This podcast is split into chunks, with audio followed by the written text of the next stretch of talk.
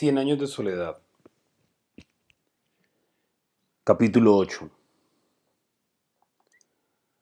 Sentada en el mecedor de mimbre, con la labor interrumpida en el regazo, Amaranta contemplaba a Aureliano José con el mentón embadurnado de espuma, afilando la navaja barbera en la penca para afeitarse por primera vez. Se sangró las espinillas, se cortó el labio superior tratando de moldearse un bigote de pelusas rubias, y después de todo quedó igual que antes. Pero el laborioso proceso le dejó a Amaranta la impresión de que en aquel instante había empezado a envejecer. Estás idéntico a Aureliano cuando tenía tu edad, dijo. Ya eres un hombre. Lo era desde hacía mucho tiempo, desde el día ya lejano en que Amaranta creyó que aún era un niño y siguió desnudándose en el baño delante de él, como lo había hecho siempre, como se acostumbró a hacerlo desde que Pilar Ternera se lo entregó para que acabara de criarlo. La primera vez que él la vio, lo único que le llamó la atención fue la profunda depresión entre los senos. Era entonces tan inocente que preguntó qué le había pasado, y Amaranta fingió excavarse el pecho con la punta de los dedos y contestó. Me sacaron tajadas y tajadas y tajadas. Tiempo después, cuando ella se restableció del suicidio de Pietro Crespi y volvió a bañarse con Aureliano José, éste ya no se fijó en la depresión, sino que experimentó un estremecimiento desconocido ante la visión de los senos espléndidos de pezones morados. Siguió examinándola, descubriendo palmo a palmo el milagro de su intimidad, y sintió que su piel se erizaba en la contemplación como se erizaba la piel de ella al contacto del agua. Desde muy niño tenía la costumbre de abandonar la hamaca para amanecer en la cama de Amaranta, cuyo contacto tenía la virtud de disipar el miedo a la oscuridad. Pero desde el día en que tuvo conciencia de su desnudez, no era el miedo a la oscuridad lo que lo impulsaba a meterse en su mosquitero, sino el anhelo de sentir la respiración tibia de Amaranta al amanecer. Una madrugada, por la época en que ella rechazó al coronel Gerineldo Márquez, Aureliano José despertó con la sensación de que le faltaba el aire. Sintió los dedos de Amaranta como unos gusanitos calientes y ansiosos que buscaban su vientre. Fingiendo dormir, cambió de posición para eliminar toda dificultad, y entonces sintió la mano sin la venda negra buceando como un molusco ciego entre las algas de su ansiedad. Aunque aparentaron ignorar lo que ambos sabían, y lo que cada uno sabía que el otro sabía, desde aquella noche quedaron mancornados por una complicidad inviolable. Aureliano José no podía conciliar el sueño mientras no escuchaba el valse de las doce en el reloj de la sala, y la madura doncella cuya piel empezaba a entristecer no tenía un instante de sosiego mientras no sentía deslizarse en el mosquitero aquel sonámbulo que ella había criado, sin pensar que sería un paliativo para su soledad. Entonces no solo durmieron juntos, desnudos, intercambiando caricias agotadoras, sino que se perseguían por los rincones de la casa y se encerraban en los dormitorios a cualquier hora, en un permanente estado de exaltación sin alivio. Estuvieron a punto de ser sorprendidos por Úrsula, una tarde en que entró al granero cuando ellos empezaban a besarse. ¿Quieres mucho a tu tía? le preguntó ella de un modo inocente a Aureliano José. Él contestó que sí, Haces bien, concluyó Úrsula, y acabó de medir la harina para el pan y regresó a la cocina. Aquel episodio sacó a Amaranta del delirio. Se dio cuenta de que había llegado demasiado lejos, de que ya no estaba jugando a los besitos con un niño, sino chapaleando en una pasión otoñal, peligrosa y sin porvenir, y la cortó de un tajo. Aureliano José, que entonces terminaba su adiestramiento militar, acabó por admitir la realidad y se fue a dormir al cuartel. Los sábados iba con los soldados a la tienda de Catarino. Se consolaba de su abrupta soledad, de su adolescencia prematura, con mujeres olorosas a flores muertas que él idealizaba en las tinieblas y las convertía en amaranta mediante ansiosos esfuerzos de imaginación. Poco después empezaron a recibirse noticias contradictorias de la guerra. Mientras el propio gobierno admitía los progresos de la rebelión, los oficiales de Macondo tenían informes confidenciales de la inminencia de una paz negociada. A principios de abril, un emisario especial se identificó ante el coronel Gerineldo Márquez. Le confirmó que, en efecto, los dirigentes del partido habían establecido contactos con jefes rebeldes del interior y estaban en vísperas de concertar el armisticio a cambio de tres ministerios para los liberales, una representación minoritaria en el Parlamento y la amnistía general para los rebeldes que depusieran las armas.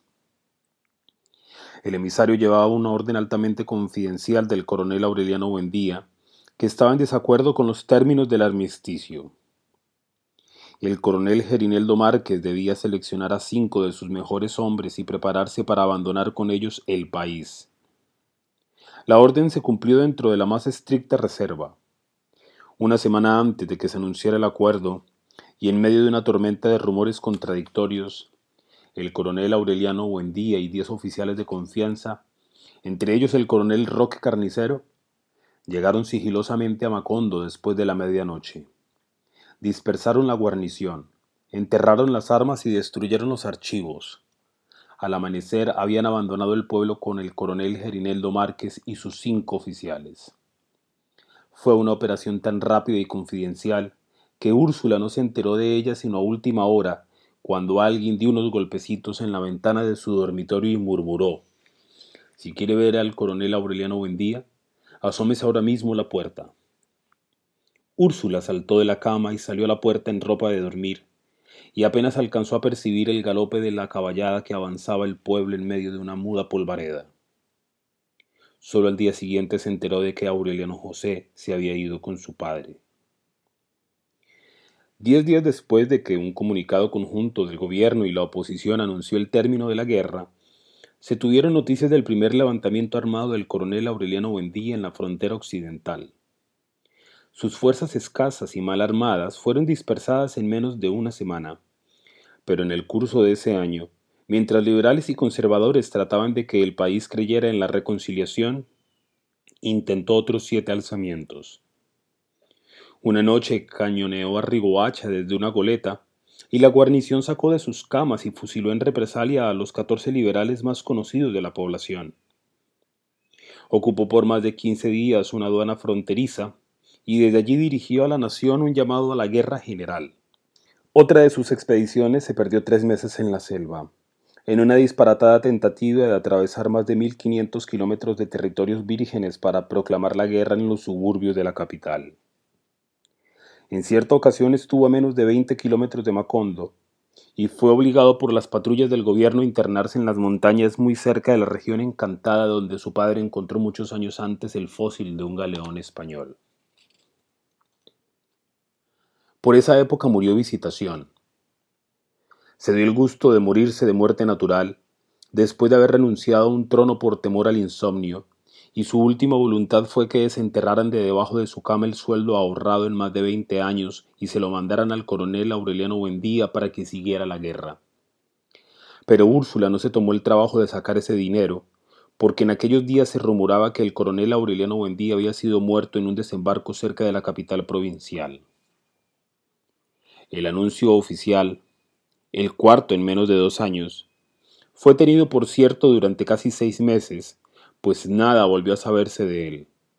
De pronto, cuando ya Úrsula y Amaranta habían superpuesto un nuevo luto a los anteriores, llegó una noticia insólita. El coronel Aureliano Buendía estaba vivo, pero aparentemente había desistido de hostigar al gobierno de su país y se había sumado al federalismo triunfante en otras repúblicas del Caribe. Aparecía con nombres distintos cada vez más lejos de su tierra. Después había de saberse que la idea que entonces lo animaba era la unificación de las fuerzas federalistas de la América Central para barrer con los regímenes conservadores desde Alaska hasta la Patagonia. La primera noticia directa que Úrsula recibió de él, varios años después de haberse ido, fue una carta arrugada y borrosa que le llegó de mano en mano desde Santiago de Cuba. Lo hemos perdido para siempre, exclamó Úrsula al leerla. Por ese camino pasará la Navidad en el fin del mundo.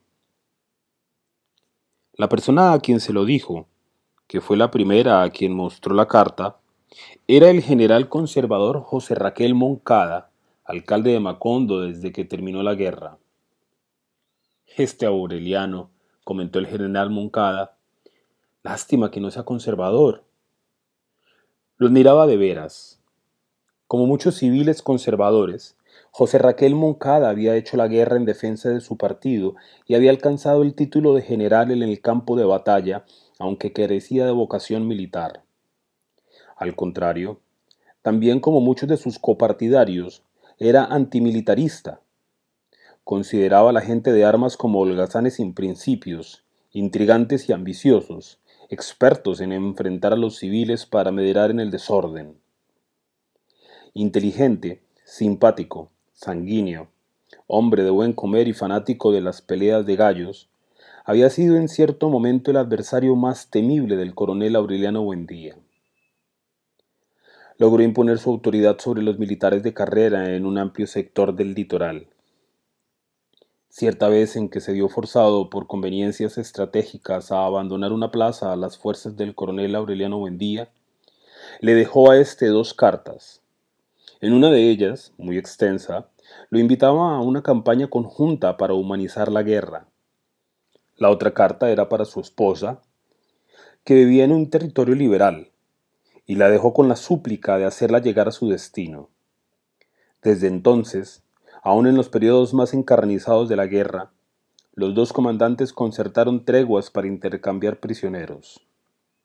Eran pausas con un cierto ambiente festivo que el general Moncada aprovechaba para enseñar a jugar ajedrez al coronel Aureliano Buendía. Se hicieron grandes amigos.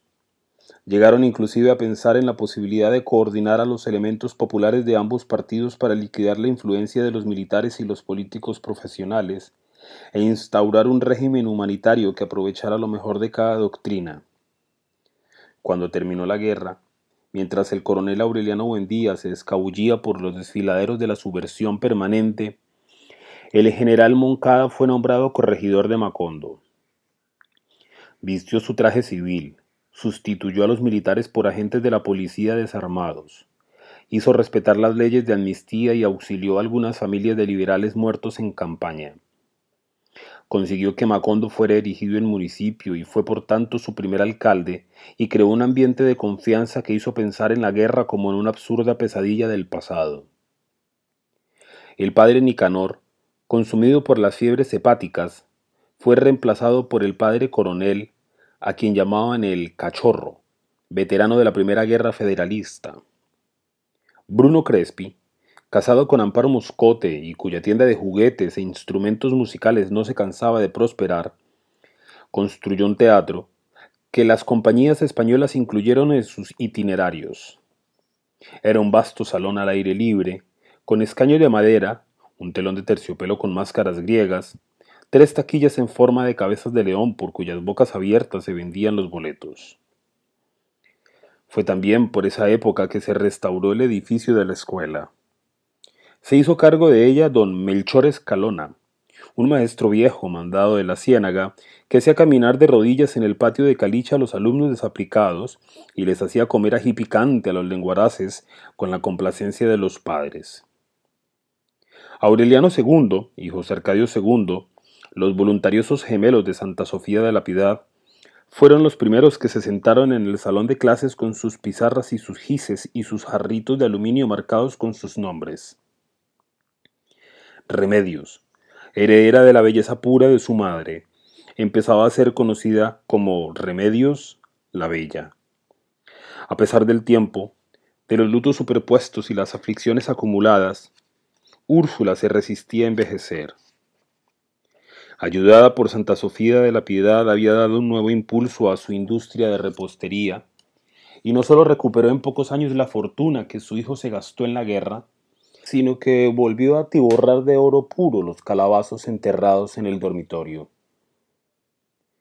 Mientras Dios me dé vida, solía decir, no faltará la plata en esta casa de locos.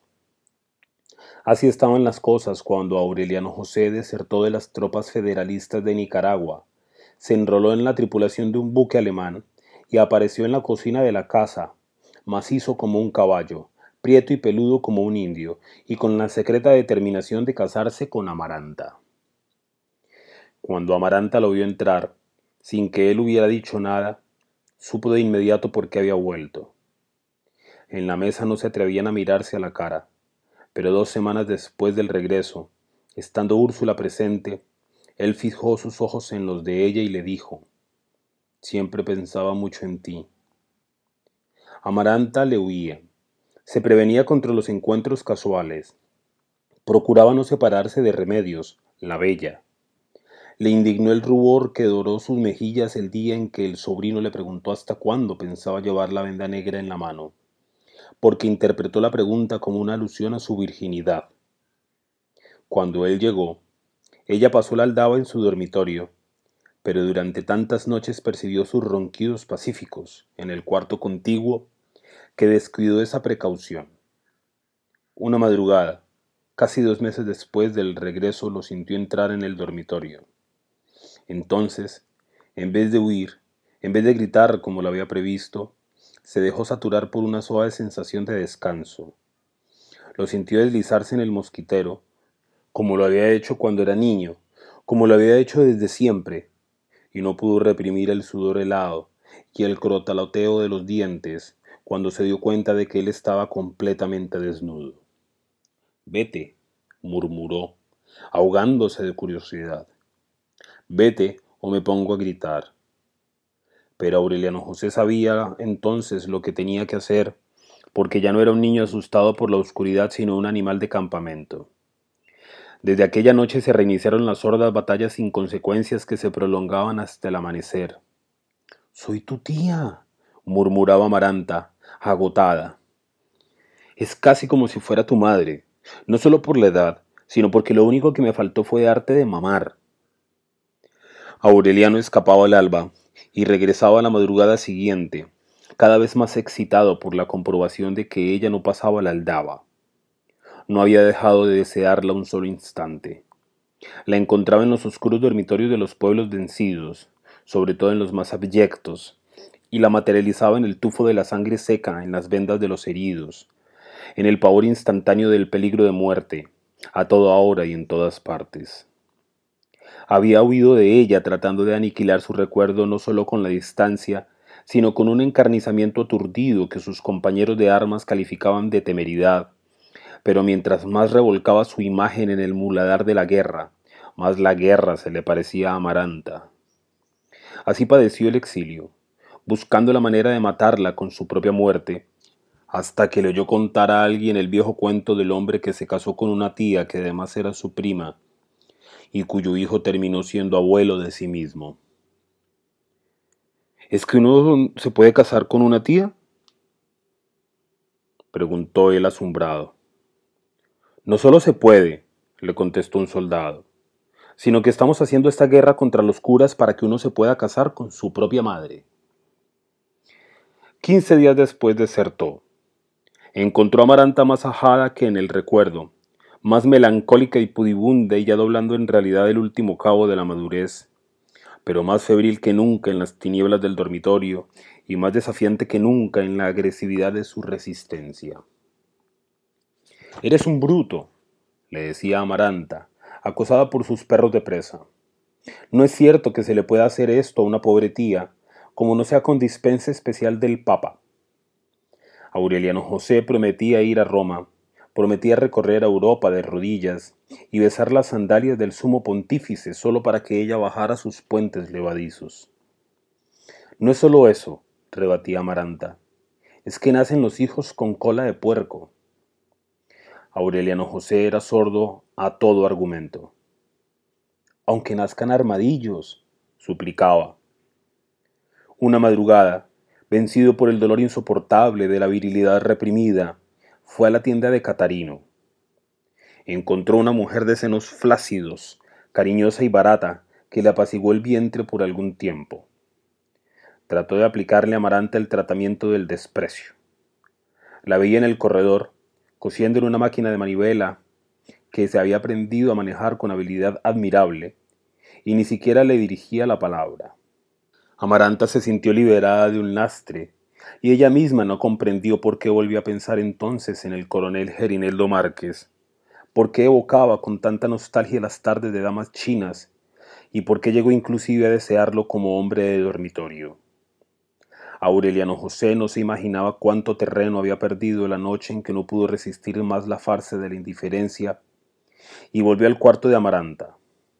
Ella lo rechazó con una determinación inflexible, inequívoca, y echó para siempre la aldaba del dormitorio. Pocos meses después del regreso de Aureliano José, se presentó en la casa una mujer exuberante, perfumada de jazmines, con un niño de unos cinco años. Afirmó que era hijo del coronel Aureliano Buendía y lo llevaba para que Úrsula lo bautizara. Nadie puso en duda el origen de aquel niño sin nombre, era igual al coronel por los tiempos en que lo llevaron a conocer el hielo. La mujer contó que había nacido con los ojos abiertos, mirando a la gente con criterio de persona mayor, y que le asustaba su manera de fijar la mirada en las cosas sin parpadear. Es idéntico, dijo Úrsula. Lo único que falta es que haga rodar las sillas con solo mirarlas. Lo bautizaron con el nombre de Aureliano y con el apellido de su madre porque la ley no le permitía llevar el apellido del padre mientras éste no lo reconociera. El general Moncada sirvió de padrino. Aunque Amarante insistió en que se lo dejaran para acabar de criarlo, la madre se opuso.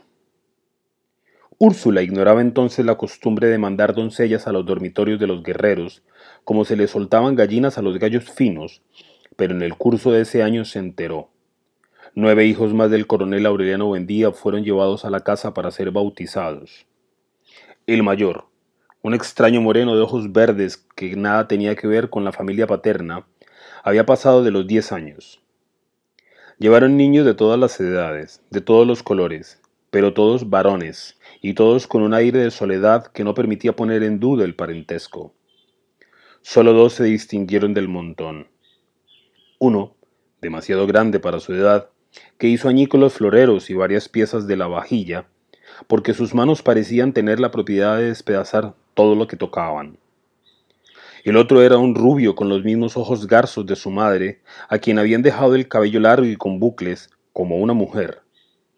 Entró a la casa con mucha familiaridad, como si hubiera sido criado en ella, y fue directamente a un arcón del dormitorio de Úrsula y exigió Quiero la bailarina de cuerda. Úrsula se asustó, abrió el arcón, rebuscó entre los anticuados y polvorientos objetos de los tiempos de Melquiades y encontró envuelta en un par de medidas la bailarina de cuerda que alguna vez llevó Pietro Crespi a la casa y de la cual nadie había vuelto a acordarse. En menos de doce años bautizaron con el nombre de Aureliano y con el apellido de la madre a todos los hijos que diseminó el coronel a lo largo y a lo ancho de sus territorios de guerra. 17. Al principio, Úrsula les llenaba los bolsillos de dinero y Amarante intentaba quedarse con ellos, pero terminaron por limitarse a hacerles un regalo y a servirles de madrinas. Cumplimos con bautizarlos, decía Úrsula, anotando en una libreta el nombre y la dirección de las madres y el lugar y fecha de nacimiento de los niños. Aureliano ha de llevar bien sus cuentas, así que será él quien tome las determinaciones cuando regrese. En el curso de un almuerzo, comentando con el general Moncada aquella desconcertante proliferación, expresó el deseo de que el coronel Aureliano Buendía volviera alguna vez para reunir a todos sus hijos en la casa. No se preocupe, comadre, dijo enigmáticamente el general Moncada. Vendrá más pronto de lo que usted se imagina. Lo que el general Moncada sabía, y que no quiso revelar en el almuerzo, era que el coronel Aureliano Buendía estaba ya en el camino para ponerse al frente de la rebelión más prolongada, radical y sangrienta de cuantas se habían intentado hasta entonces. La situación volvió a ser tan tensa como en los meses que precedieron a la Primera Guerra. Las riñas de gallos, animadas por el propio alcalde, fueron suspendidas. El capitán Aquiles Ricardo, comandante de la guarnición, asumió en la práctica el poder municipal. Los liberales lo señalaron como un provocador. Algo tremendo va a ocurrir, le decía Úrsula a Aureliano José. No salgas a la calle después de las seis de la tarde. Eran súplicas inútiles. Aureliano José, al igual que Arcadio en otra época, había dejado de pertenecerle. Era como si el regreso a la casa, la posibilidad de existir sin molestarse por las urgencias cotidianas, hubieran despertado en él la vocación concupiscente y decidiosa de su tío José Arcadio. Su pasión por Amaranta se extinguió sin dejar cicatrices. Andaba un poco al garete, jugando billar, sobrellevando su soledad con mujeres ocasionales, saqueando los resquicios donde Úrsula olvidaba el dinero traspuesto. Terminó por no volver a la casa sino para cambiarse de ropa. Todos son iguales, se lamentaba Úrsula. Al principio se crían muy bien, son obedientes y formales, y parecen incapaces de matar una mosca, y apenas les sale la barba se tiran a la perdición. Al contrario de Arcadio, que nunca conoció su verdadero origen, él se enteró de que era hijo de Pilar Ternera, quien le había colgado una hamaca para que hiciera la siesta en su casa. Eran, más que madre e hijo, cómplices en la soledad. Pilar Ternera había perdido el rastro de toda esperanza. Su risa había adquirido tonalidades de órgano. Sus senos habían sucumbido al tedio de las caricias eventuales. Su vientre y sus muslos habían sido víctimas de su irrevocable destino de mujer repartida. Pero su corazón envejecía sin amargura. Gorda, lenguaraz, con ínfulas de matrona en desgracia, renunció a la ilusión estéril de las barajas y encontró un remanso de consolación en los amores ajenos. En la casa donde Aureliano José dormía la siesta, las muchachas del vecindario recibían a sus amantes casuales. ¿Me prestas el cuarto, Pilar? Le decían simplemente, cuando ya estaban dentro.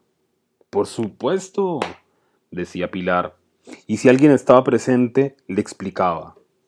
Soy feliz sabiendo que la gente es feliz en la cama.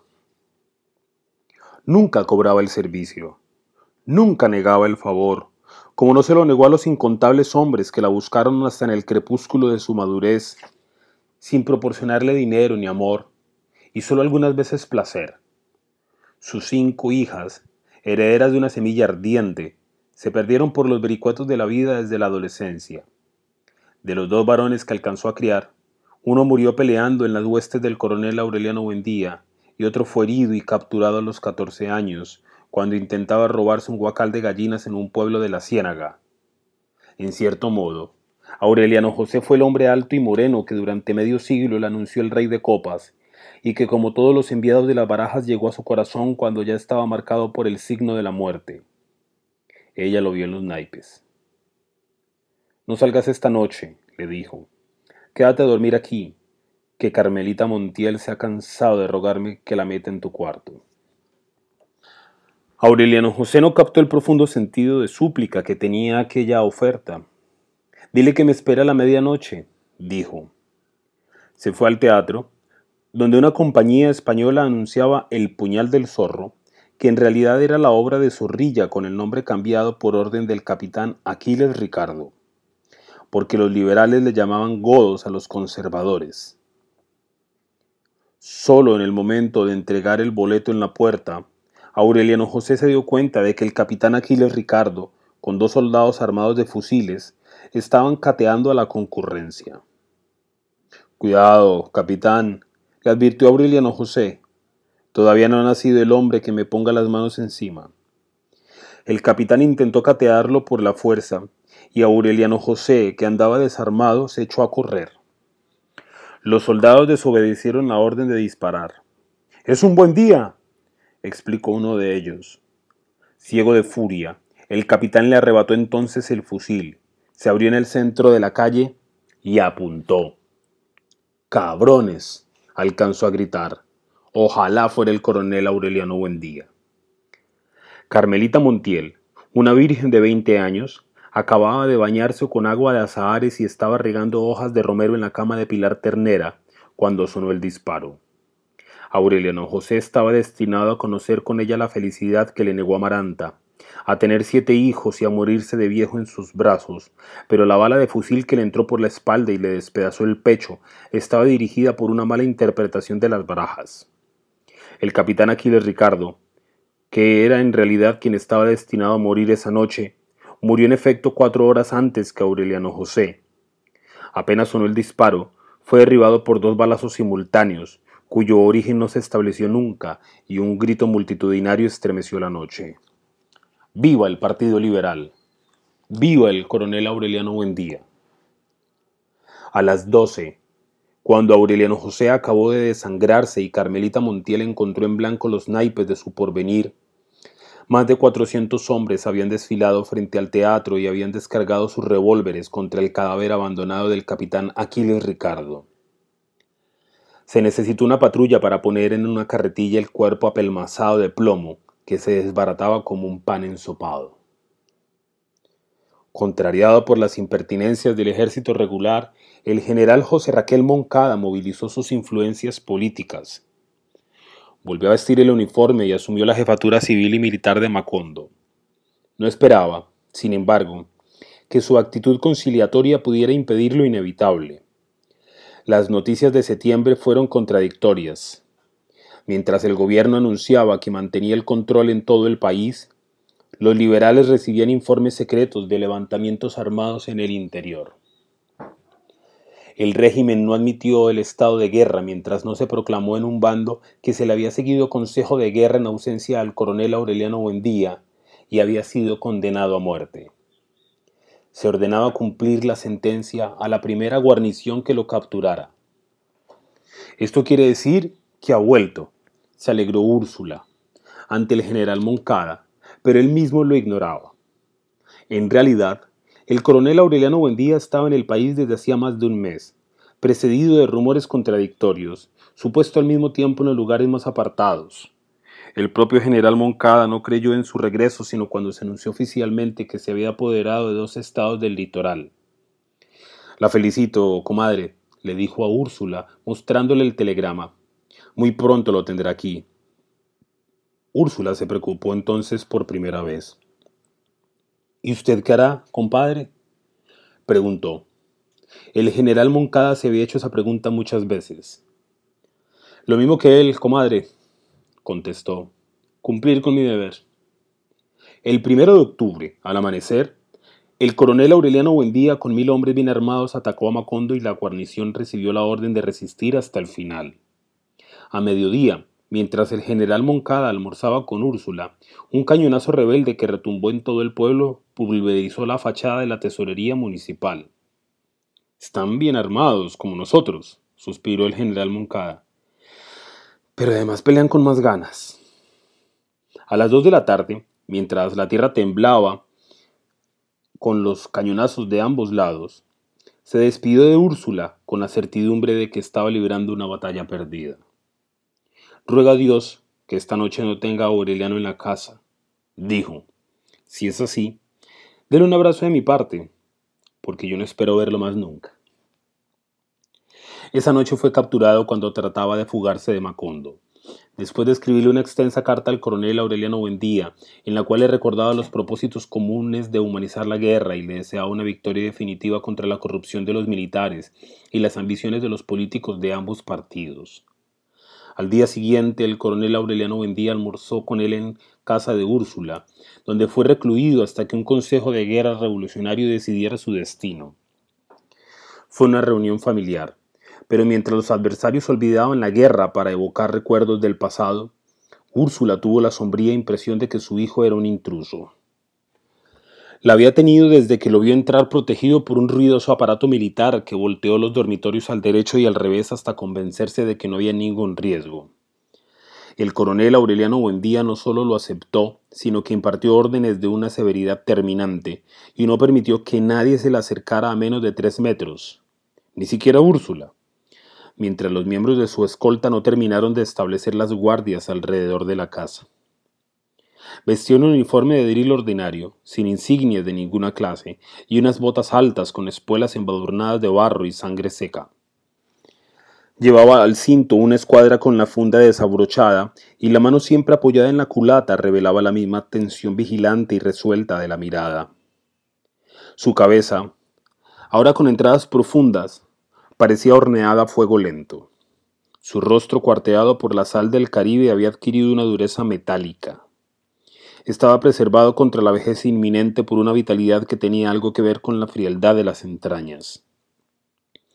Era más alto que cuando se fue, más pálido y óseo, y manifestaba los primeros síntomas de resistencia a la nostalgia. Dios mío, se dijo Úrsula, alarmada, ahora parece un hombre capaz de todo. Lo era, el rebozo azteca que le llevó a Maranta, las evocaciones que hizo en el almuerzo, las divertidas anécdotas que contó, eran simples rescoldos de su humor de otra época. No bien se cumplió la orden de enterrar a los muertos en la fosa común, asignó al coronel Roque Carnicero la misión de apresurar los juicios de guerra, y él se empeñó en la agotadora tarea de imponer las reformas radicales que no dejaran piedra sobre piedra en la revenida estructura del régimen conservador.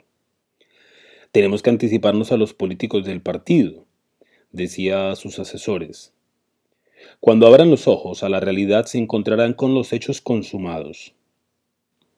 Fue entonces cuando decidió revisar los títulos de propiedad de la tierra hasta cien años atrás y descubrió las tropelías legalizadas de su hermano José Arcadio. Anuló los registros de una plumada. En un último gesto de cortesía, desatendió sus asuntos por una hora y visitó a Rebeca para ponerla al corriente de su determinación. En la penumbra de la casa, la viuda solitaria que en un tiempo fue la confidente de sus amores reprimidos y cuya obstinación le salvó la vida, era un espectro del pasado, cerrada de negro hasta los puños, con el corazón convertido en cenizas, apenas si tenía noticias de la guerra. El coronel Aureliano Buendía tuvo la impresión de que la fosforescencia de sus huesos traspasaba la piel y que ella se movía a través de una atmósfera de fuegos fatuos, en un aire estancado donde aún se percibía un recóndito olor a pólvora. Empezó por aconsejarle que moderara el rigor de su luto, que ventilara la casa, que le perdonara al mundo la muerte de José Arcadio, pero ya Rebeca estaba a salvo de toda vanidad. Después de buscarla inútilmente en el sabor de la tierra, en las cartas perfumadas de Pietro Crespi, en la cama tempestuosa de su marido, había encontrado la paz en aquella casa donde los recuerdos se materializaron por la fuerza de la vocación implacable, y se paseaban como seres humanos por los cuartos clausurados. Estirada en su mecedor de mimbre, mirando al coronel Aureliano Buendía como si fuera él quien pareciera un espectro del pasado, Rebeca ni siquiera se conmovió con la noticia de que las tierras usurpadas por José Arcadio serían restituidas a sus dueños legítimos.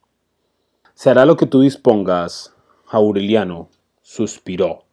Siempre creí, y lo confirmo ahora, que eres un descastado.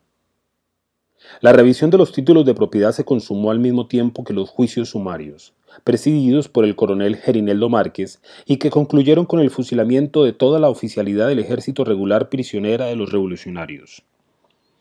El último consejo de guerra fue el del general José Raquel Moncada. Úrsula intervino. Es el mejor gobernante que hemos tenido en Macondo, le dijo al coronel Aureliano Buendía. Ni siquiera tengo nada que decirte de su buen corazón, del afecto que nos tiene, porque tú lo conoces mejor que nadie. El coronel Aureliano Buendía fijó en ella una mirada de reprobación. No puedo arrogarme la facultad de administrar justicia, replicó. Si usted tiene algo que decir, dígalo ante el Consejo de Guerra. Úrsula no solo lo hizo, sino que llevó a declarar a todas las madres de los oficiales revolucionarios que vivían en Macondo. Una por una, las viejas fundadoras del pueblo varias de las cuales habían participado en la temeraria travesía de la sierra, exaltaron las virtudes del general Moncada. Úrsula fue la última en el desfile. Su dignidad luctuosa, el peso de su nombre, la convincente vehemencia de su declaración hicieron vacilar por un momento el equilibrio de la justicia. Ustedes han tomado muy en serio este juego espantoso, y han hecho bien, porque están cumpliendo con su deber, dijo a los miembros del tribunal. Pero no olviden que mientras Dios nos dé vida, nosotras seguiremos siendo madres, y por muy revolucionarios que sean, tenemos derecho de bajarles los pantalones y darles una cueriza a la primera falta de respeto. El jurado se retiró a deliberar cuando todavía resonaban esas palabras en el ámbito de la escuela convertida en cuartel. A la medianoche, el general José Raquel Moncada fue sentenciado a muerte. El coronel Aureliano Buendía, a pesar de las violentas recriminaciones de Úrsula, se negó a conmutarle la pena. Poco antes del amanecer, visitó al sentenciado en el cuarto del cepo. Recuerda, compadre, le dijo, que no te fusilo yo, te fusila la revolución. El general Moncada ni siquiera se levantó del catre al verlo entrar. Vete a la mierda, compadre, le replicó. Hasta ese momento, desde su regreso, el coronel Aureliano Buendía no se había concedido la oportunidad de verlo con el corazón. Se asombró de cuánto había envejecido, del temblor de sus manos, de la conformidad un poco rutinaria con que esperaba la muerte, y entonces experimentó un hondo desprecio por sí mismo que confundió con un principio de misericordia. Sabes mejor que yo, dijo, que todo consejo de guerra es una farsa y que en verdad tienes que pagar los crímenes de otros porque esta vez vamos a ganar la guerra a cualquier precio. ¿Tú, en mi lugar, no hubieras hecho lo mismo? El general Moncada se incorporó para limpiar los gruesos anteojos de Carey con el faldón de la camisa. Probablemente, dijo. Pero lo que me preocupa no es que me fusiles, porque al fin y al cabo para la gente como nosotros esto es la muerte natural. Puso los lentes en la cama y se quitó el reloj de Leontina. Lo que me preocupa, agregó, es que de tanto odiar a los militares, de tanto combatirlos, de tanto pensar en ellos, has terminado por ser igual a ellos, y no hay un ideal en la vida que merezca tanta abyección. Se quitó el anillo matrimonial y la medalla de la Virgen de los Remedios y lo puso junto con los lentes y el reloj. A este paso, concluyó, no solo serás el dictador más despótico y sanguinario de nuestra historia, sino que fusilarás a mi comadre Úrsula tratando de apaciguar tu conciencia. El coronel Aureliano Buendía permaneció impasible. El general Moncada le entregó entonces los lentes, la medalla, el reloj y el anillo, y cambió de tono. Pero no te hice venir para regañarte, dijo. Quería suplicarte el favor de mandarle estas cosas a mi mujer. El coronel Aureliano Buendía se las guardó en los bolsillos. ¿Sigue en Manaure? Sigue Manaure, confirmó el general Moncada, en la misma casa detrás de la iglesia donde mandaste aquella carta. Lo haré con mucho gusto, José Raquel, dijo el coronel Aureliano Buendía. Cuando salió el aire azul de neblina, el rostro se le humedeció como en otro amanecer del pasado, y sólo entonces comprendió por qué había dispuesto que la sentencia se cumpliera en el patio y no en el muro del cementerio. El pelotón, formado frente a la puerta, le rindió honores de jefe de Estado. Ya pueden traerlo, ordenó.